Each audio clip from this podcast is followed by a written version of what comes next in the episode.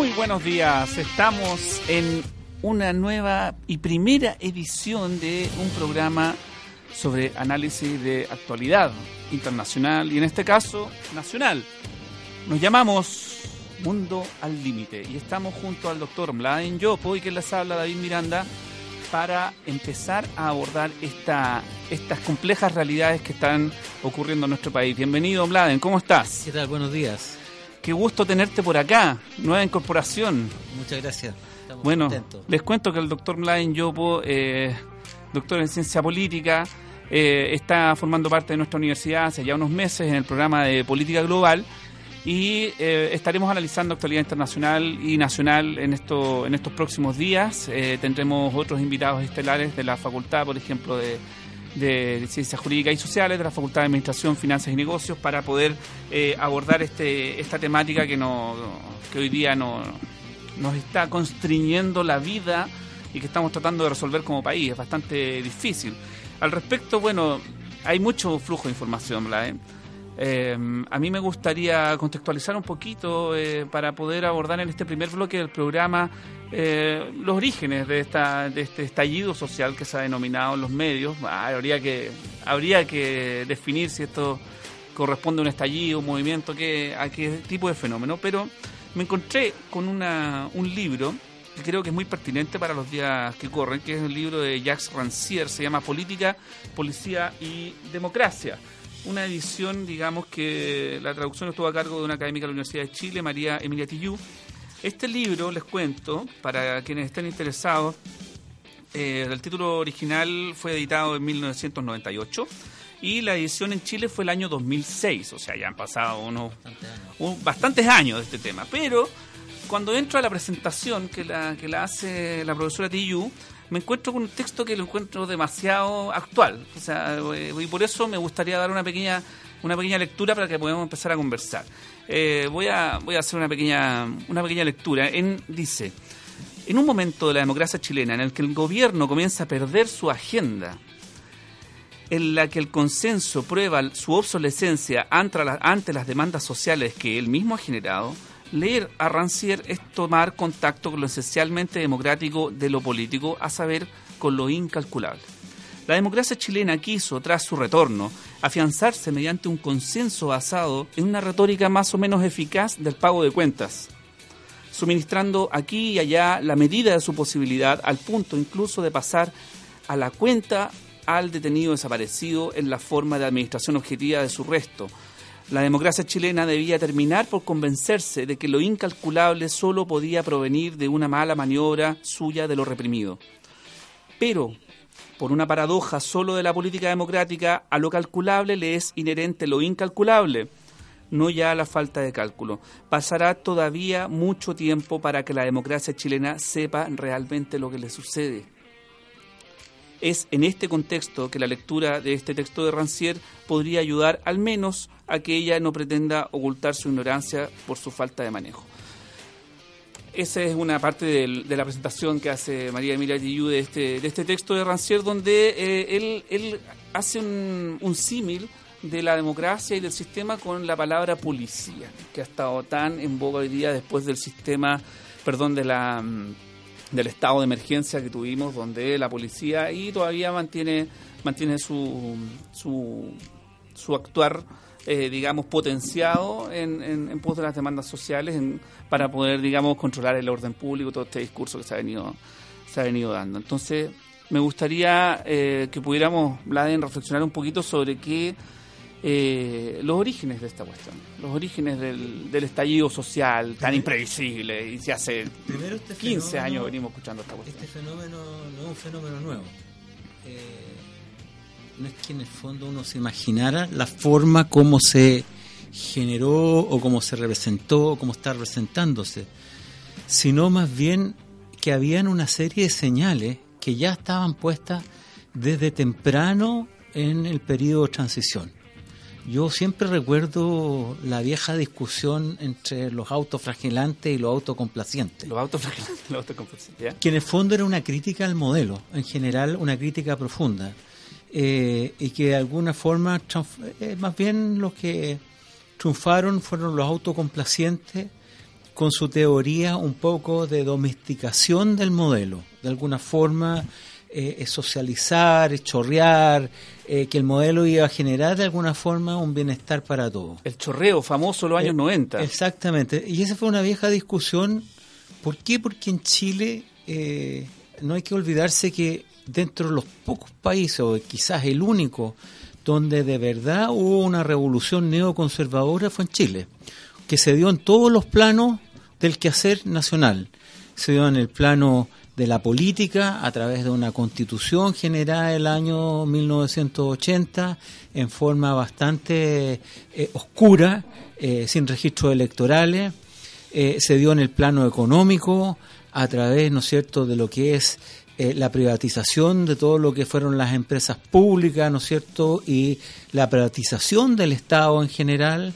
Se dio a nivel de lo que es el tema fundamentalmente eh, eh, eh, laboral a través de las leyes laborales que se imprimieron en ese momento y lo que fueron las limitaciones a la sindicalización. Es decir, se generó una revolución donde no se había visto en ninguna parte del mundo.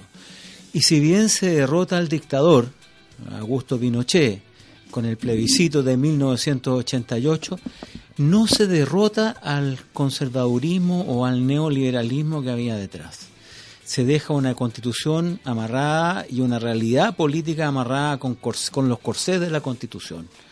No nos olvidemos que en la transición habían desde eh, eh, eh, senadores designados, habían comandantes en jefe inamovibles, el dictador terminó, estaba como comandante en jefe de la principal fuerza de armas en la nación, que era el, el ejército. Es decir, había un contexto que era difícil. Los, volviendo un poco a la discusión, los autocomplacientes, ¿qué dijeron? Que estaba, se lo graficó muy bien Edgardo Benninger, que fue ministro de la presidencia en su momento determinado, uno de los hombres más carismáticos y, más ideologizados, digamos, diría, de la, transición, que era un poco basarse en lo que llaman los retornos democráticos. Es decir, que la propia democracia iba a ampliar los espacios para que se generaran retornos que fueran importantes. Sin embargo, el tema es que ahí yo también recuerdo una fábula que es la fábula de la rana y el, y el escorpión.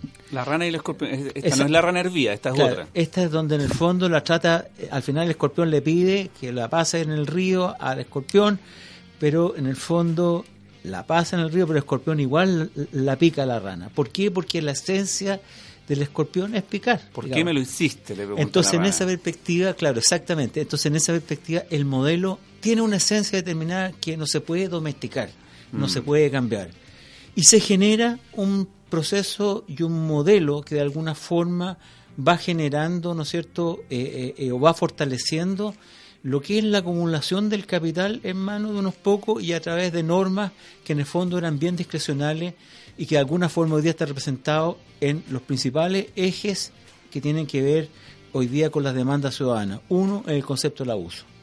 El abuso eh, que tiene que ver con todo el quehacer económico, un abuso generalizado, pero también un abuso en términos del signo de autoridad, en términos de quién un poco maneja, que es la segunda cosa, y eso va generando una inseguridad en general de la, de la población y eso a lo largo, digamos, de todos estos años, de ya vamos a tener cumplir 30 años, digamos, de la transición. No son 30 pesos, son 30 años. Son 30 años, como dice la consigna exactamente.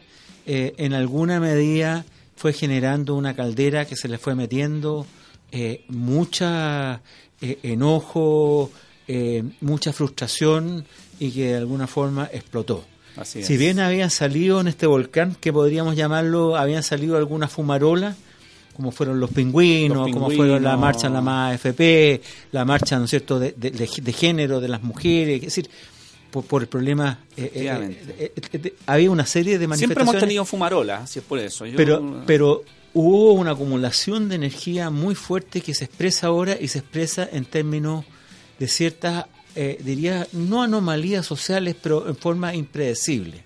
Primero, hay una carencia de partidos políticos que están detrás. ¿Por qué? Porque de alguna forma se considera que los partidos políticos también se adecuaron al modelo y se enchancharon un poco. esto del modelo, qué bueno que lo mencionas, Bladen, porque eh, Chile ha sido un ejemplo paradigmático de, aplicación de política económica eh, en, el, sentido de más puro del neoliberalismo, incluso desde, desde antes de que el neoliberalismo como, como, como idea, como concepto se desarrolla, que además se desarrolla de forma peyorativa. O sea, cuando se habla de, neoliberalismo, la primera vez se menciona como esta cosa, estas personas que están inventando el liberalismo de nuevo en función de los mercados financieros y de, y de las privatizaciones. Pero cuando hablamos de neoliberalismo, cuando hablamos de modelo, y esto siempre lo digo en mis clases, eh, acá hay un, hay, hay un, un momento que es muy, muy, muy crítico de la historia que hay que conocer, que es el momento del consenso de Washington.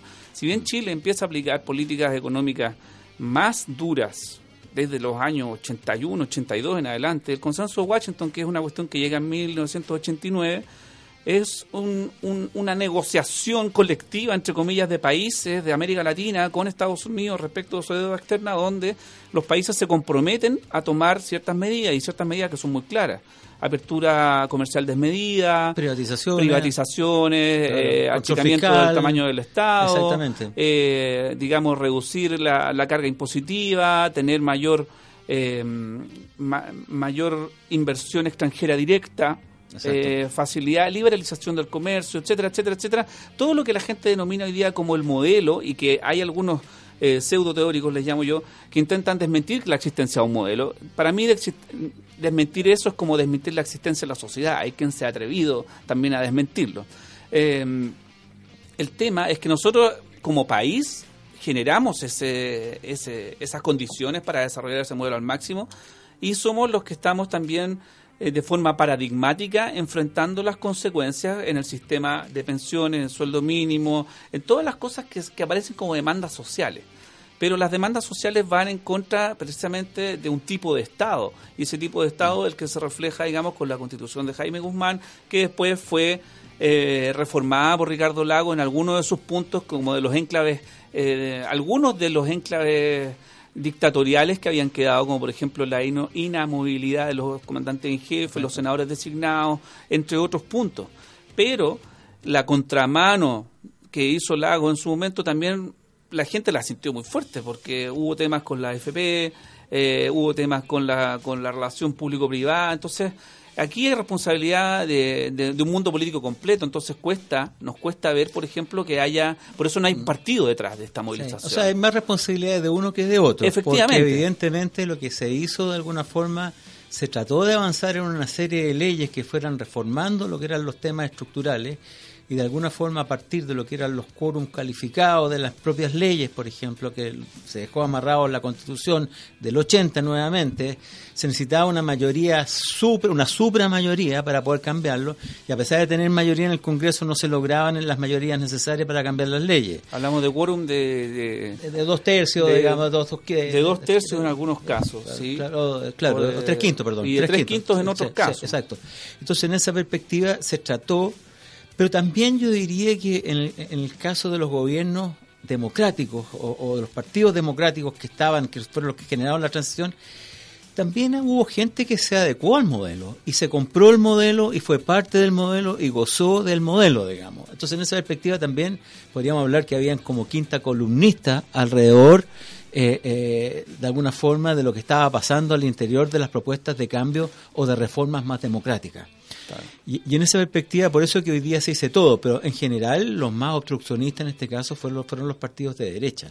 Fueron ellos quienes en el fondo, por ejemplo, la ley del CERNAC eh, le quitaron todo tipo de atribuciones o, para poder sancionar, digamos, a los que se coludían o a los que de alguna forma cobraban desmedidamente, ¿no es cierto?, a través de una usura y no del lucro que, que es legítimo, sino de la usura, ¿no es cierto?, ciertos productos. Entonces, al final fueron distorsionando y salieron en, eh, eh, unos menjungen, digamos, en general, que al final no satisfacían lo que eran ciertos elementos básicos que cruzan en general eh, el bienestar o, la paz social, que tiene que ver con la justicia, con la igualdad, que son temas básicos que están ahí. Entonces, de alguna forma nos encontramos hoy día que si bien el modelo logró chorrear algo, porque Chile sí bajó los niveles de pobreza que nos encontramos, que nos dejó la dictadura de alrededor de un 40%, eh, los bajó drásticamente, evidentemente también aumentaron los niveles de desigualdad y aumentaron los niveles de abuso. Entonces, de alguna forma también hoy día podemos hablar que si bien hay responsabilidades compartidas, hay responsabilidades más grandes de uno que de otro en lo que son las causas que hoy día estamos viviendo a nivel nacional. Oye, em, qué bueno que, que, estamos repasando un poco esta historia política muy suavemente, un, un barniz, porque nosotros hemos tenido una cantidad de episodios tremendos, pero hay un concepto que de este beneficio, los beneficiarios del modelo en el fondo, que, que llega un momento a hacer crisis, porque las personas que pensemos en la participación electoral, ¿cuál fue nuestra mayor participación electoral en los últimos 31 años? Fue eh, precisamente el plebiscito del sí y el no. El sí y el no es el momento en que tenemos mayor participación electoral. Eh, creo, si no me equivoco, rondamos el 90% de participación del censo electoral con voto obligatorio. Casi casi los 7 millones y tanto, digamos. O sea, fue un fenómeno gigantesco. Eh, y de ahí en adelante todo todas las elecciones con voto obligatorio y luego con voto voluntario eh, han ido descendiendo hasta un nivel de representación que baja eh, hasta el 46%, si no me equivoco. Por tanto, la, esta mayoría absoluta de la segunda vuelta de Piñera solamente representa alrededor de un 25% del censo electoral. Entonces, nosotros tenemos un, un, problema de representación muy grave que podríamos interpretar, se, se empieza a agudizar cuando hay un cambio generacional, por una parte, las élites políticas se empiezan a transformar precisamente en élite, hoy día se habla de clase política. Mm. Eso es muy preocupante, yo siempre lo, apunto, ¿por qué estamos hablando de clase política si todos, todos somos ciudadanos y tenemos algún tipo de participación, o deberíamos tener algún tipo de participación, y es lo que se está viendo hoy día en las calles? El punto es que hay una élite que es la élite que era la que defendía al pueblo, la que decía que la alegría ya viene, eh, que se transformó, digamos, en otra beneficiaria del modelo a través de lo que se llamó en algún momento las políticas de los consensos.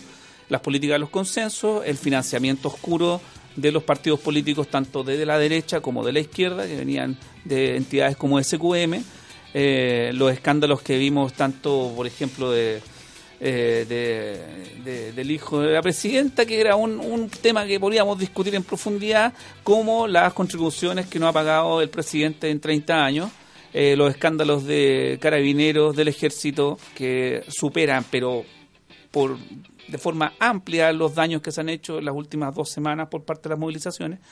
O sea, eso se calcula en general si se llegara a los principales hechos de corrupción, a los principales hechos eh, eh, de, de, esconder un poco las platas que se deben pagar al Estado. Estamos hablando de un estudio eh, de un profesor de la Universidad Católica hablaba de 5 mil millones de dólares. O sea, no estamos hablando de una bicoca, si en el fondo nosotros vemos todo lo que es la evasión del Transantiago son 200 millones de dólares. Aquí estamos hablando de 5 mil millones de dólares cuando hablamos de la colusión de los pollos, hablamos del fraude. y, eso es, y eso es la superficie porque no estamos investigando cosas más profundas. A fondo, si lo viéramos a fondo sería otra historia. Mucho más, exactamente. Entonces, a mí me parece interesante, disculpa que, que profundice en un concepto que es el tema de, de todos estos consensos de los cuales se habla. Y a propósito, digamos, de la distinción que hace Rancière sobre la política y la policía, que la policía en el fondo es la imposición de un modo de vida, él habla de pasar, digamos, de este consenso a un disenso. Y el mm. disenso lo, establece como una, como una categoría conceptual, donde en el fondo el ciudadano eh, toma la opción simplemente de disentir del modelo completo. Y a mí un poco me remite cuando paseo por las calles de Santiago, cuando consigo caminar por las calles de Santiago, eh, me recuerda lo que va esta, este momento en Argentina del que se vayan todos. Que se vayan todos, sí que se vayan todos, el rechazo es transversal, esto se ha visto el tema, el tema, el tema del consenso, de alguna forma, que fue distorsionando a los partidos políticos. En general, llevó, transformó partidos que eran partidos programáticos, partidos ideológicos, en partidos electorales. Y le interesaba lo único la ecuación electoral más que allá de las propuestas o los cambios profundos de sociedad. Perdieron los ideales más estratégicos y en esa perspectiva como que se mediatizaron, generaron una mermelada de partidos que da lo mismo, entonces la gente no iba a votar. mermelada de partidos. Votaban por uno o por otro, daba exactamente lo mismo. Cuando en el fondo, al final, si uno va a la esencia, hay partidos que tienen esencia transformadora en la sociedad. Eh, desde el Partido Comunista, por ejemplo, los que están en escena política, no han nombrado los partidos más nuevos del Frente Amplio, pero los, los, partidos tradicionales, los partidos que eran de centro, por ejemplo, el Partido Radical y el Partido Demócrata Cristiano, eran partidos de transformaciones. Eh, eh, de reformas, digamos, y, y, y, para qué decir el Partido Socialista o el Partido Comunista en su momento determinado, no va a nombrar PPD tampoco porque es un partido relativamente nuevo, pero en el fondo eran partidos de transformaciones estructurales.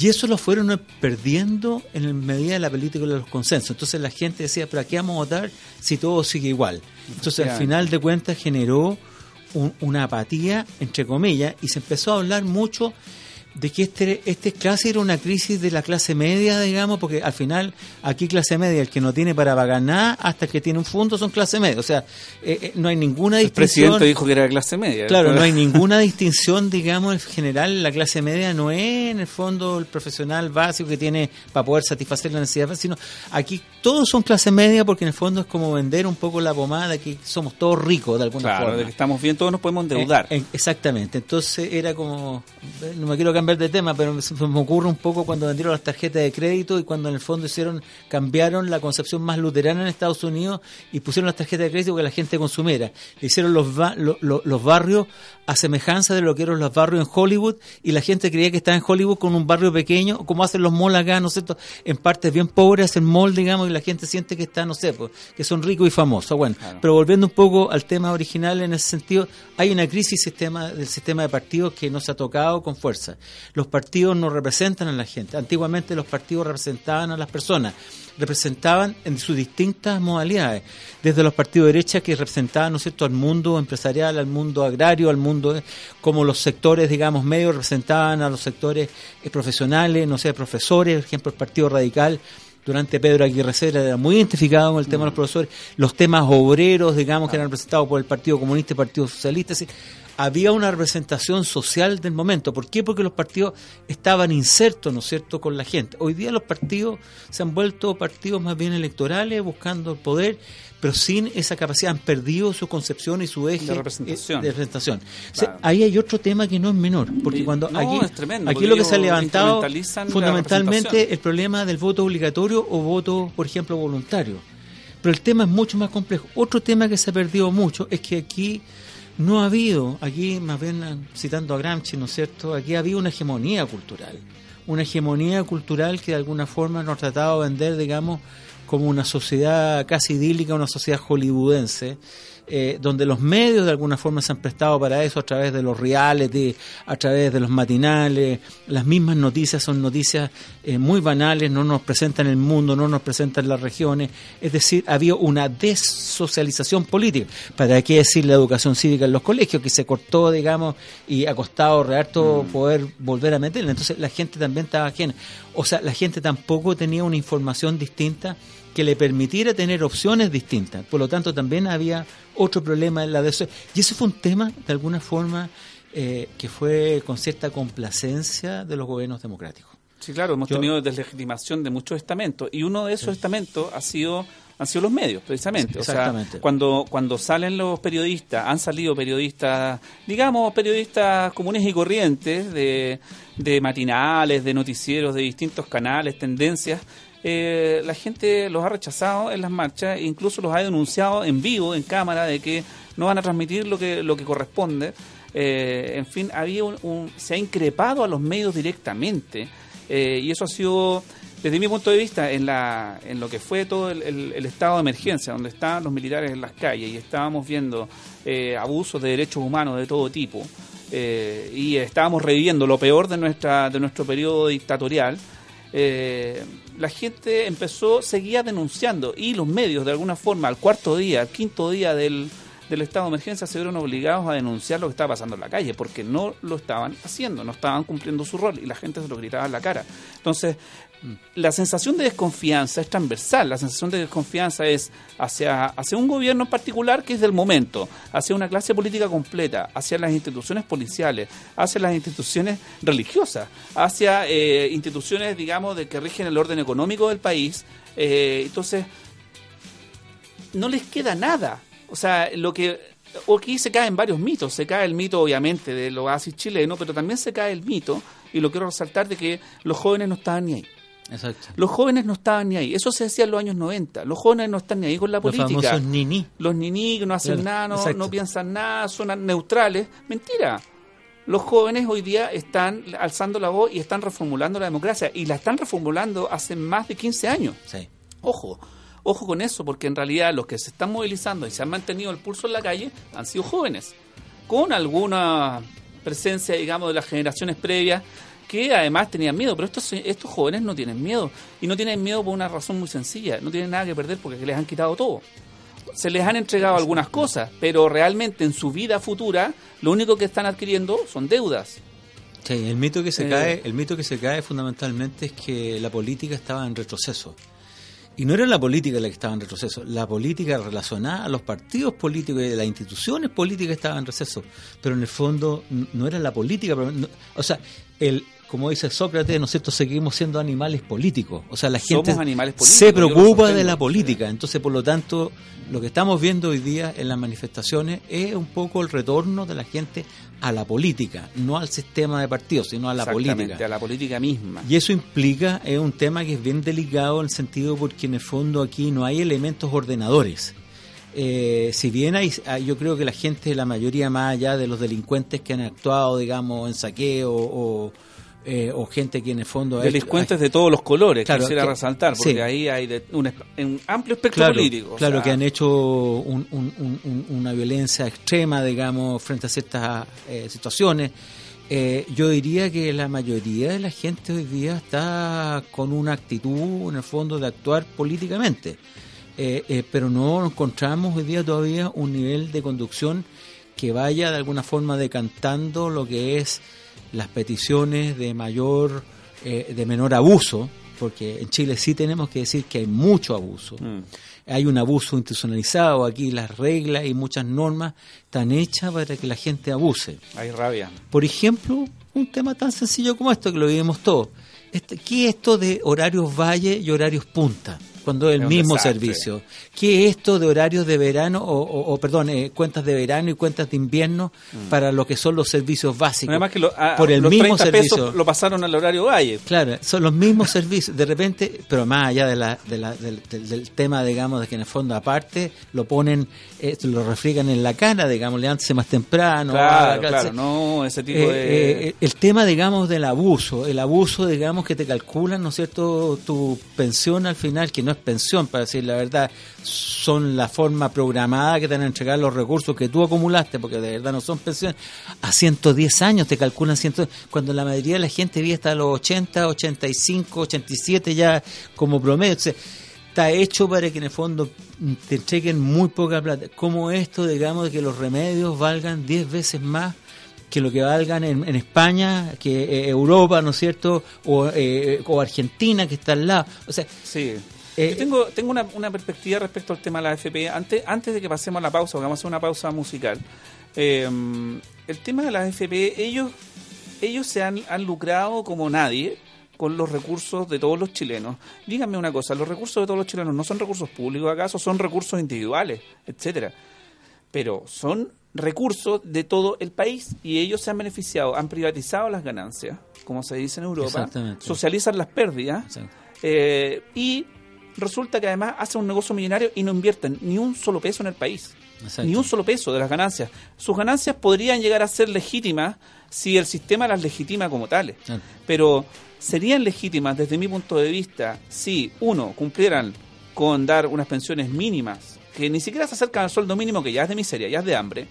Eh, y por otro lado, de que ellos tuvieran un porcentaje importante, si no total, de las ganancias que obtienen, invertirlas en obra social. Si las AFP invirtieran en obra social, con todo lo que, lo que generan y además generaran pensiones dignas, las AFP no serían denostadas y nadie diría no más AFP. Ese, Bueno, ese es una cosa que habría que entrar Claro. a discutir, porque Y pero- tenemos, tenemos entidades bancarias en, en, en Europa, en el modelo social, donde esas entidades bancarias generan beneficios por crédito, las famosas cajas, y esas cajas tienen obra social, y no es pequeña obra social. Porque las AFP no tienen, no tienen el sentido de un componente solidario. Por supuesto, no, lo tienen, no, lo tienen. Hay que reformarlas por completo Segu- claro. o o hacer algo, una reforma íntegra. o Y en sea, ese- yo que tengo la impresión de que el sistema, digamos, de pensiones en general debe haber una reforma bastante más estructural. muy profunda. más estructural. Pero no solamente el sistema de pensiones, al final es todo el sistema social que de alguna forma uno está viendo. Lo que pasa es que hoy día es el dolor más grande, porque todos sabemos que envejecer en este país es equivalente a ser pobre. Los bancos acaban de ganar 2.700 millones de dólares. ¿A costa de quién? Si uno sigue y busca y busca y encuentra... El, dato que pasó Piola en medio de la... Claro, pasó completamente Piola, pero Piola también pasa que en el fondo la gente que juega a la bolsa y gana 500 millones no paga impuestos. No paga impuestos, exacto. La gente en el fondo, la, la, autopista no pagan impuestos, no pagan impuestos con la cantidad de plata que ganan. O sea, y al final, entonces, uno la gente dice, ¿sabe qué más? Es un abuso. Es un abuso. Hay, hay, un abuso, un sistema hecho para abusar. Sí, por eso la gente dice, bueno, ¿y, y dónde hay espacio para nosotros? Oye, te quiero invitar a una pausa eh, musical eh, muy acorde a lo que estábamos viviendo las últimas dos semanas. Las personas en, medio del toque de queda, en medio de las protestas, levantaron dos himnos grandes. Levantaron el derecho a vivir en paz de Víctor Jara y levantaron esta, que es el baile de los que sobran, de los prisioneros.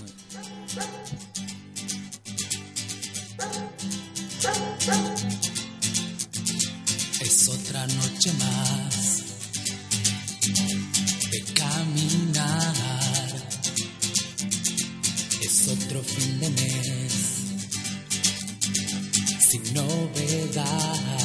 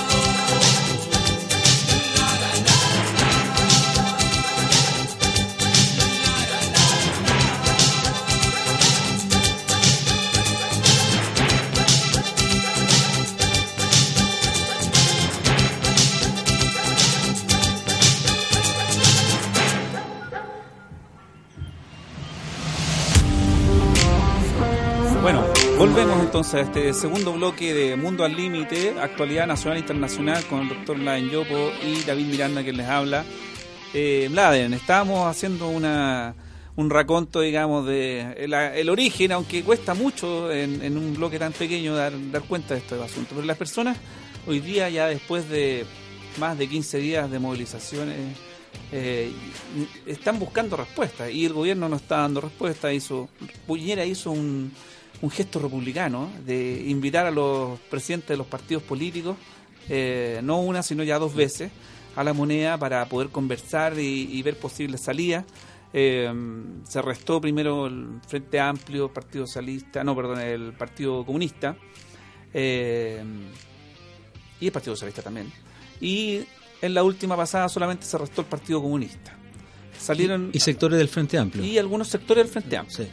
Entonces, podríamos intentar vislumbrar alguna salida a esta, a esta crisis política y social que estamos viendo. Se habla de nueva constitución, es uno de los temas que, el mundo político ha reflotado a propósito, digamos, del proyecto de, de el último gobierno de Michelle Bachelet, donde hubo asamblea, o sea, hubo un, digamos, una fase previa a la, a la constitución, eh, a propósito de una demanda social que venía desde el mundo de la educación, pero hoy día esto es transversal.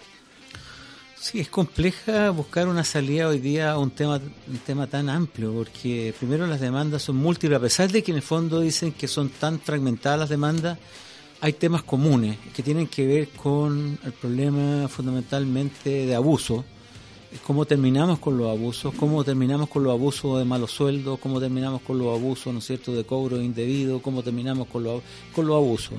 Eh, yo diría que lo sintetizan eso.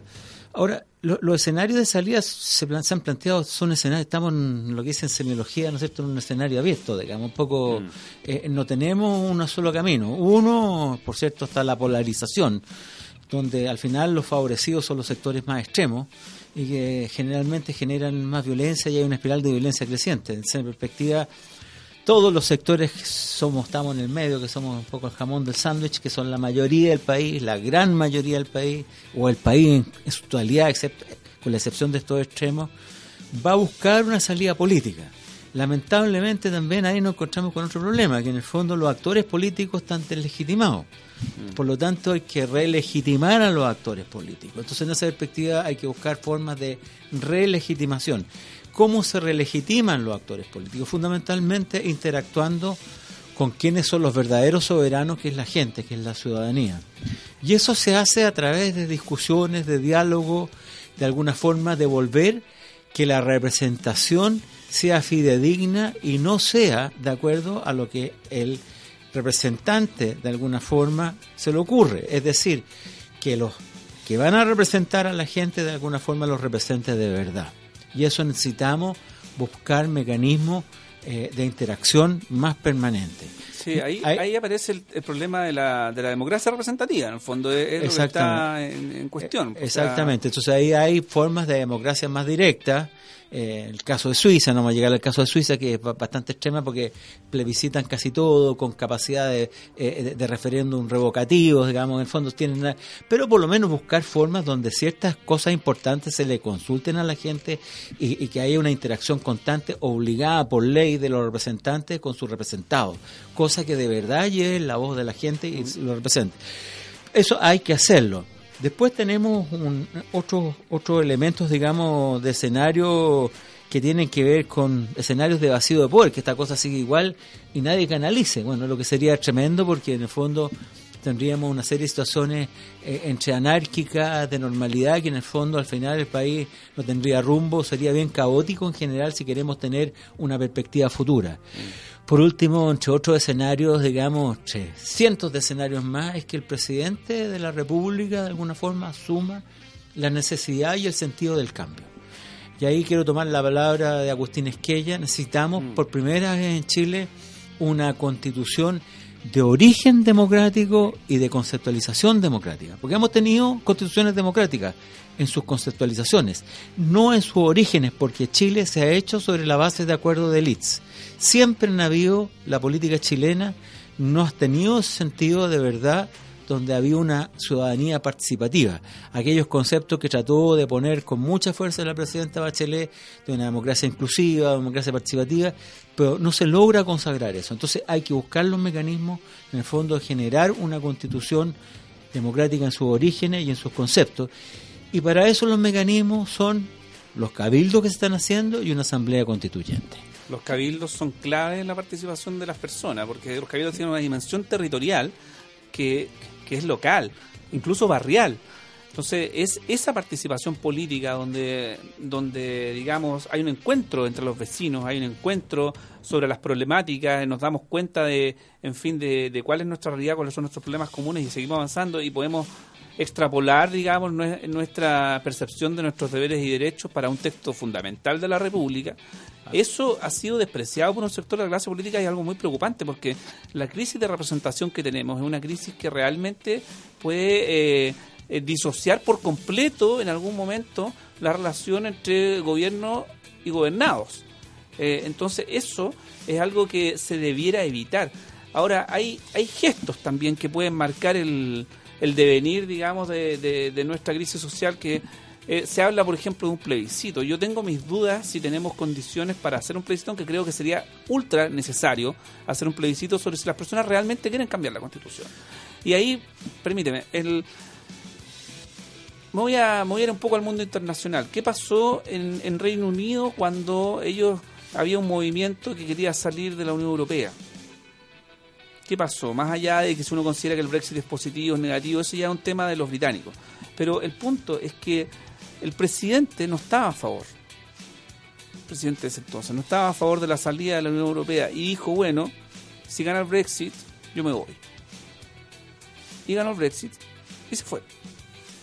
O sea, no, yo no, no estoy, estoy simplemente señalando que un plebiscito eh, podría descomprimir un sentido de, de, de deslegitimación que existe hoy día sobre el gobierno, en el sentido de que no es solamente decir, bueno, vamos a cambiar la constitución y vamos a hacer letra muerta y no va a pasar nada. No, habría que ver consecuencias políticas de, si efectivamente un plebiscito sobre una nueva constitución eh, va a mantener un establishment o es un plebiscito que va a decir, bueno, y ahora pasamos a una a, un, a una comisión constituyente de parlamentarios que representan o que no representan a la gente que está en la calle. Eso también es complicado. O sea, en el sentido que gane un plebiscito, digamos ya, el 80%, como dijo la academia, un 87%, eh, dice que quiere cambiar la constitución o quiere una nueva constitución y quién la va a hacer. ¿Cómo Yo la hacemos? Yo tengo la impresión de que en general, bueno, en relación al Brexit, la gente estaba mal informada.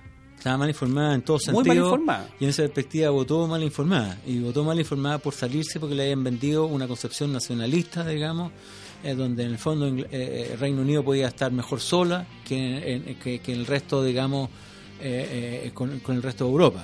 Lo que para mí, eh, si bien te, te limita todo tipo de acuerdo en términos soberanos, eh, tu hipoteca cierta soberanía en la medida que estás con otros, es la única forma eh, de poder eh, responder a un mundo de incertidumbre como el mundo actual, donde, como decía Henry Kissinger, ¿no es cierto?, eh, eh, los países que en el fondo, o, los actores que van a tener relevancia, o son los países, los países continentes, como el caso de Estados Unidos, el caso de India o el caso de China, por ejemplo, o Rusia, o aquellos que están unificados, ¿no es cierto?, en unidades como la unidad, como la Unión Europea, donde hay un, un número de países, 28 si no me equivoco, que hoy día de alguna forma pueden tener una voz y un voto en lo que es el devenir mundial, un devenir incierto.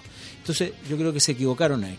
Yo creo que aquí también falta un poco más de explicación por la carencia de educación cívica, por el problema de la prensa en general, que se ha mediatizado o no se ha permitido, digamos, una socialización política mayor a través de la prensa, de entenderlo de la importancia de la Constitución. La, la Constitución es el marco sobre el cual se basan todo el resto del devenir de las leyes y aquellos que nos condicionan, ¿no es cierto?, en nuestro quehacer cotidiano como chilenos. Y por lo tanto la Constitución es muy importante. Por ejemplo, si nosotros decimos por qué el Estado no interviene mayormente, ¿no es cierto?, en la capacidad de generar ciertas empresas, como, por ejemplo, lo que es un transporte público, Fundamental. eh, fundamental Para la vida de la ciudad. para la vida y en la mayoría de los países el transporte público es estatal y no es privado, para decir la verdad, eh, el transporte Países público que tienen economía de mercado es- desarrollada. Exactamente. Eh, es porque tenemos un Estado subsidiario.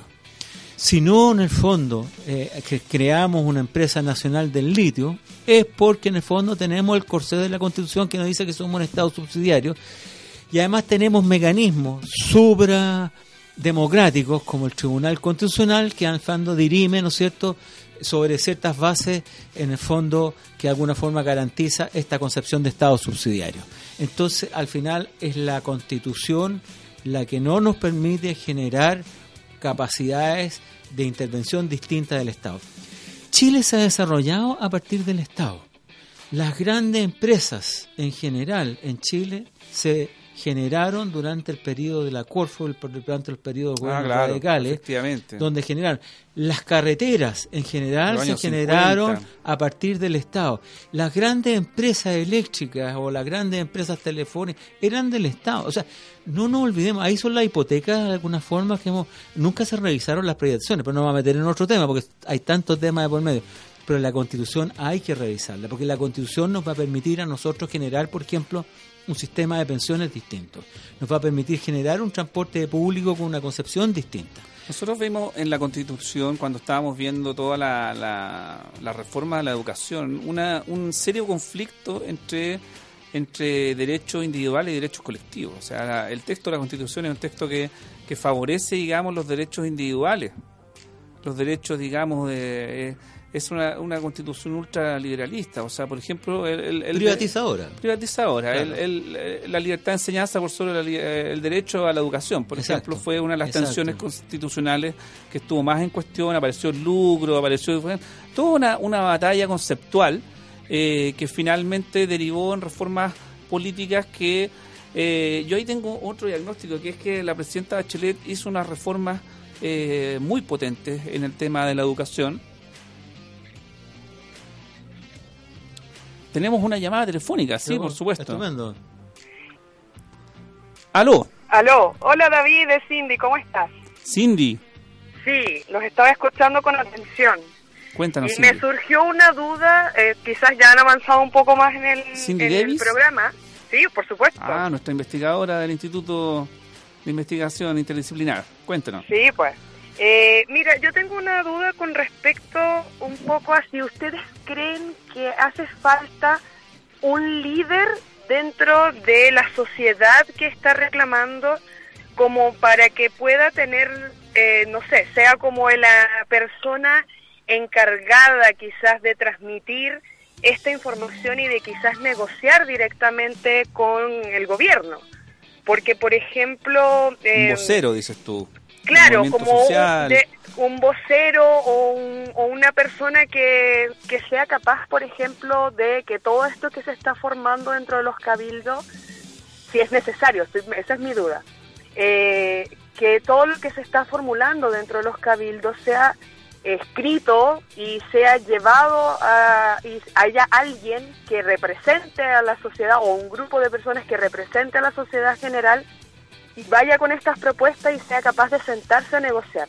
Lo digo desde mi experiencia, bueno, muchos saben ya que yo soy venezolana y pa- para nosotros, por lo general, había un líder político, ¿ya? Líderes políticos que obviamente no tuvieron la fortaleza o quizás, no sé, no, no, los no usaron los mecanismos adecuados para poder lograr lo que la sociedad estaba pidiendo. Pero eh, existe, o sea, debería existir eso o simplemente con esta postura de los cabildos abiertos que se están realizando eh, es suficiente como para que realmente la sociedad sea escuchada, porque hasta el momento, O sea, desde mi perspectiva, eh, ha sido escuchado el, eh, por redes sociales, pero como que muchos saben planteamientos, yo estoy en contra de la FP, yo estoy a favor de la salud, y hay muchas de las peticiones que se necesitan, de, de las cosas que se necesitan, pero ¿cómo hacemos que esto realmente llegue a quienes tienen que tomar la decisión? Y no por redes sociales, no porque lo dijo la tele, sino que esté escrito, que esté presentado y que diga, mira, yo necesito que este estas peticiones me las cumplan. ¿En cuánto plazo? ¿En, en cuánto tiempo podemos lograr Sí, estos sí, cambios? Se entiende la pregunta, Cindy. Mira, Ya. la verdad, eh, desde mi perspectiva, es muy difícil que tengamos un liderazgo de una persona que pueda arrogarse la representatividad de un movimiento social que está eh, no está articulado en torno a, a organizaciones políticas, está articulado en torno a, a un malestar generalizado y a una des- deslegitimización institucional.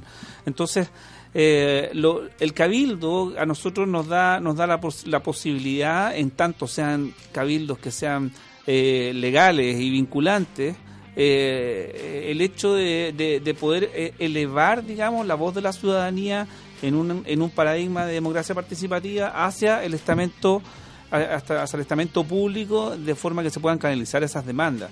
Eh, lo- las encuestas nosotros nos están demostrando hoy día que no hay ningún líder político que haya sido ca- capaz de No, capitalizar, no, digamos, un, un apoyo un apoyo digamos que donde se vea reflejado en su en su programa no no tenemos esa esa característica todavía. Es un movimiento que está muy en ciernes y que y que no tiene digamos una articulación clara como que cada cada estamento está adquiriendo cierto cierta representatividad pero yo a mí me da la sensación de que no va a ser fácil digamos que una persona pueda tener una vocería eso eso es muy difícil lo que sí. Sí. sería interesante sería, digamos, que el presidente... El presidente tiene, tiene algunas opciones. Una opción es, es validar los cabildos, validar un, un mecanismo constituyente y, y otra opción, digamos, es el mecanismo de las reformas, que a la gente ya no le gusta. Eh, lo enunció en una entrevista recién a, a BBC, eh, reformas constitucionales. Eh, sin embargo, hablan de que están abiertos, generar un plebiscito, a lo mejor donde podamos decidir si queremos cambiar el sistema completo del país.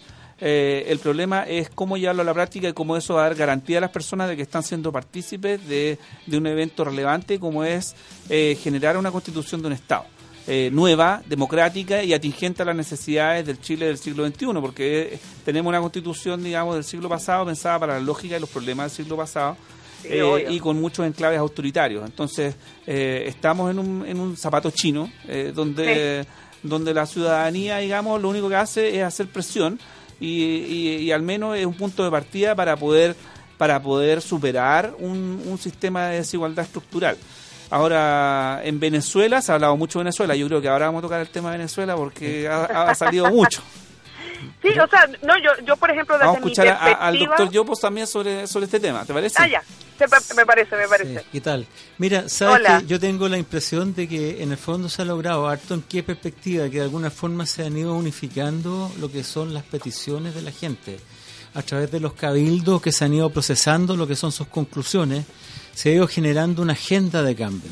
Y esa perspectiva eh, eh, está de alguna forma siendo asumida por los partidos políticos, por las organizaciones sociales que están hoy día en la calle, como por la gente. Entonces, de alguna forma ha habido una unificación de criterios. Yo creo que ese es un primer espacio interesante. Segundo, hay una mesa de unidad que de alguna forma están funcionando todas las organizaciones sociales. Y los partidos de alguna forma también están funcionando ahí. Por cierto, no hay un este no es un proceso donde hay un líder.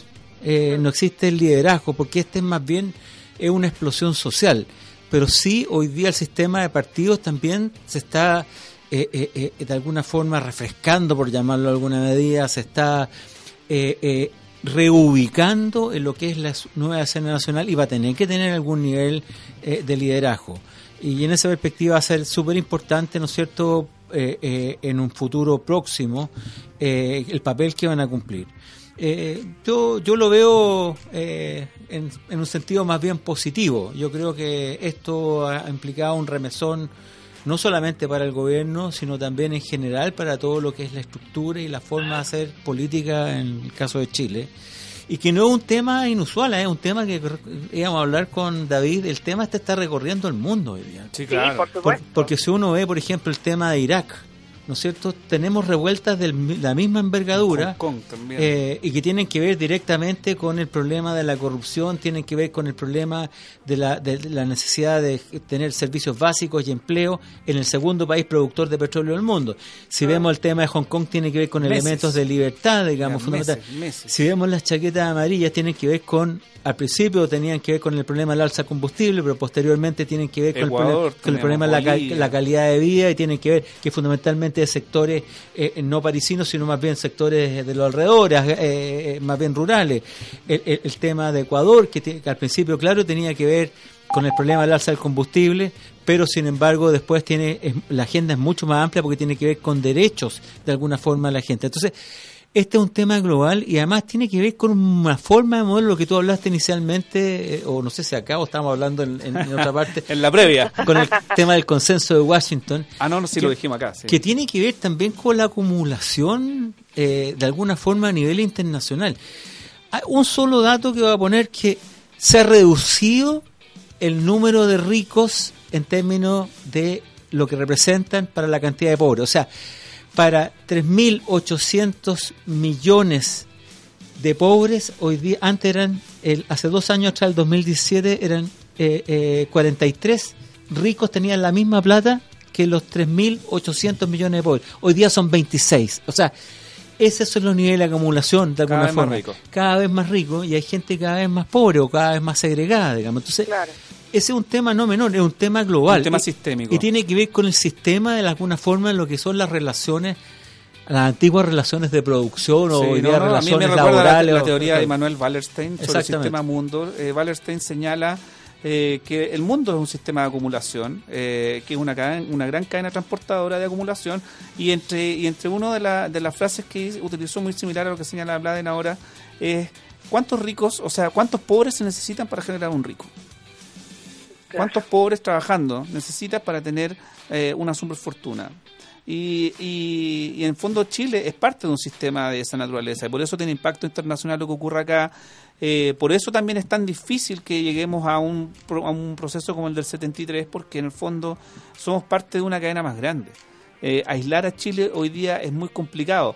Eh, no hay que descartarlo, pero es muy complicado por la cantidad de medios, los flujos de información, los flujos económicos, eh, la cantidad de inversiones. eh, es todo un tema. Estamos en un mundo globalizado. Estamos, es un país, es el país más globalizado de América Latina, eh, de- pero con mucha diferencia.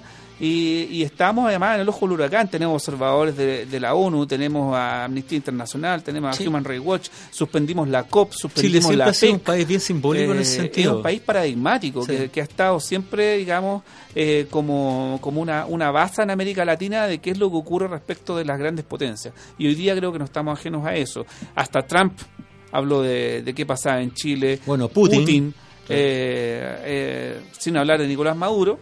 Así que eso ya lo vamos a tener que dejar por un próximo programa porque estamos ya sobre la hora. No, Te agradecemos mucho- infinitamente tu Mucha tu tela que cortar.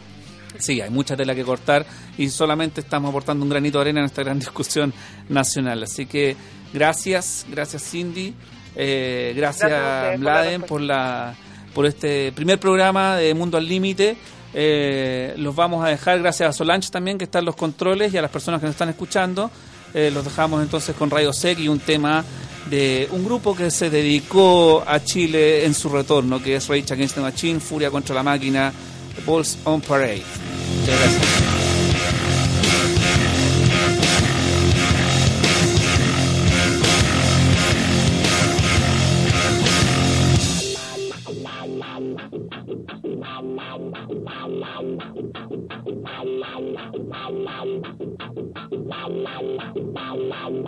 The We'll be right back.